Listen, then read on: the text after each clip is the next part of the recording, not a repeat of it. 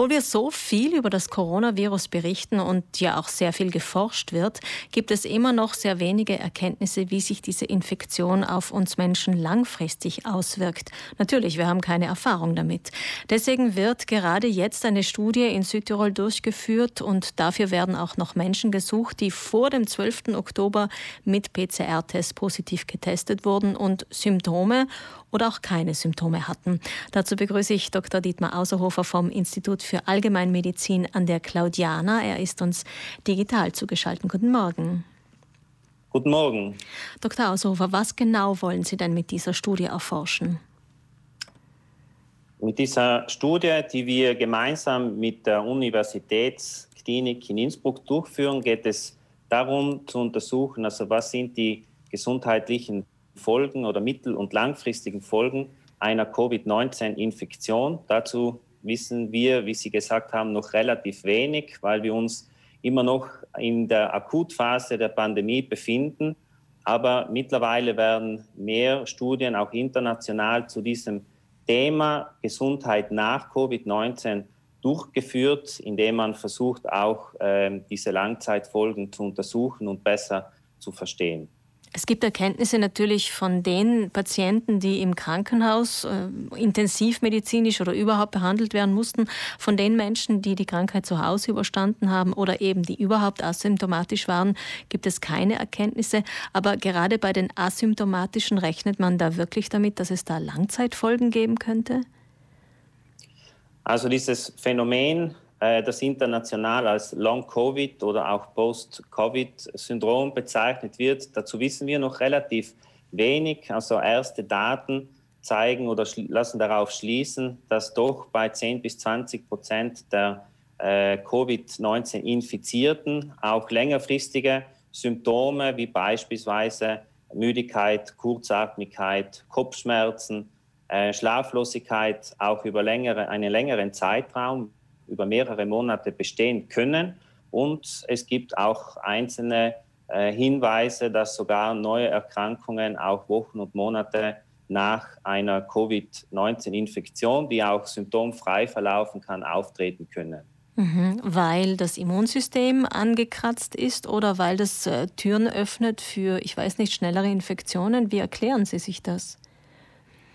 Also dazu wissen wir auch noch eigentlich relativ wenig, warum das so ist. Und deswegen geht es uns eigentlich in dieser Studie mehr darum zu beschreiben und zu verstehen, also was sind ähm, eben mögliche mittel- und langfristige Symptome, unter denen äh, Patienten, die eine Covid-19-Infektion hatten, äh, aufweisen, beziehungsweise äh, was auch Symptome sein können, die bei symptomfreien Verläufen auch über, in einem späteren oder zu einem späteren Zeitpunkt auftreten können.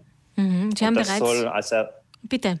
Das, und das soll als erster Schritt dienen, als Datengrundlage, um auch besser zu verstehen, also wie sind oder was sind die Folgen dieser Infektion. Sie haben bereits an die 200 Teilnehmer untersucht. Sie möchten aber ungefähr zwei bis dreimal so viele Menschen in diese Studie mit einbauen. Aber es gibt schon erste Erkenntnisse aus diesen ersten Befragungen? Also wir sehen ähm, schon anhand der, der ersten ähm, Ergebnisse oder Teilnahmen, dass eben ähm, Müdigkeit, Kurzatmigkeit, Schlaflosigkeit auch als Symptome äh, berichtet werden, die über einen längeren Zeitraum, mehrere Wochen, sogar Monate bestehen können. Und das sind ähm, vorerst vorläufige äh, Erkenntnisse und wir hoffen uns natürlich, dass möglichst viele äh, Menschen teilnehmen. Das, wie Sie gesagt haben, Ziel wäre, 500 bis 600 Teilnehmer zu haben, um auch eben unsere Ergebnisse in Südtirol mit den Ergebnissen in Tirol, wo die Studie gleichzeitig auch läuft, äh, vergleichen zu können. Unsere Hypothese oder Annahme ist, dass 80 Prozent der Infizierten innerhalb zwei Wochen vollständig genesen. Das heißt, dass bei 20 Prozent eben davon gehen wir aus, Symptome über einen längeren Zeitraum bestehen können oder neu auftreten können. Jetzt für alle, die interessiert sind, äh, bei dieser Studie teilzunehmen, da ist zum einen die Grundvoraussetzung, ich habe es eingangs schon gesagt, dass Sie vor dem 12. Oktober positiv mit PCR-Test getestet wurden. Wie aufwendig ist denn dann die Teilnahme an dieser Studie?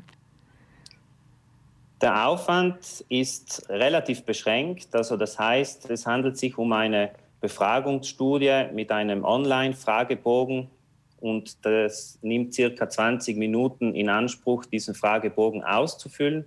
Es sind keine weiteren Tests, Abstriche oder Blutproben notwendig. Ähm, das heißt, ähm, für der Aufwand für die Teilnehmer ist relativ überschaubar mit dem Ausfüllen dieses Fragebogens. Äh, Interessierte sind gebeten, sich bitte an ihren Hausarzt zu wenden, die informiert sind und die ihnen den Link zur Befragung dann mitteilen und dann können Sie diesen Fragebogen ausfüllen und helfen uns mit und leisten einen Beitrag, damit wir ein besseres Verständnis über den Verlauf und die mittel- und langfristigen Folgen von Covid-19 äh, untersuchen können.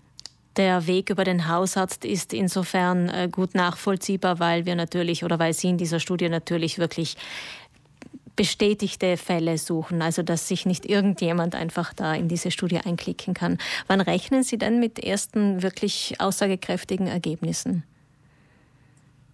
Das hängt natürlich jetzt ein bisschen von der Beteiligung ab, aber wir hoffen, dass wir Ende Februar erste äh, Ergebnisse ähm, auch vorliegen haben, die wir ähm, dann auch zunächst intern auch mit Tirol zusammen gemeinsam diskutieren können und dann im weiteren Verlauf auch der Öffentlichkeit vorstellen werden. Es ist spannend, es wird spannend, auch ob Ihre Hypothese sich bestätigt, dass 80 Prozent wirklich vollständig genesen und 20 Prozent Nachfolgeschäden haben und auch in welcher Form diese sich dann äußern. Vielen Dank, Dr. Dietmar Außerhofer. Das Gespräch, das wir gerade geführt haben, gibt es auch wie immer zum Nachhören in unserer Mediathek nach neun. Und äh, wie gesagt, noch einmal der Aufruf, wenn Sie sich beteiligen möchten an dieser Studie, dann ist es wichtig, dass Sie vor dem 12. Oktober positiv mittels PCR-Test getestet worden sind und dass Sie sich über Ihren Hausarzt oder Ihre Hausärztin dann ähm, bei dieser Studie anmelden. Alles Gute, Dr. Außerhofer. Vielen Dank und liebe Grüße ins ganze Land.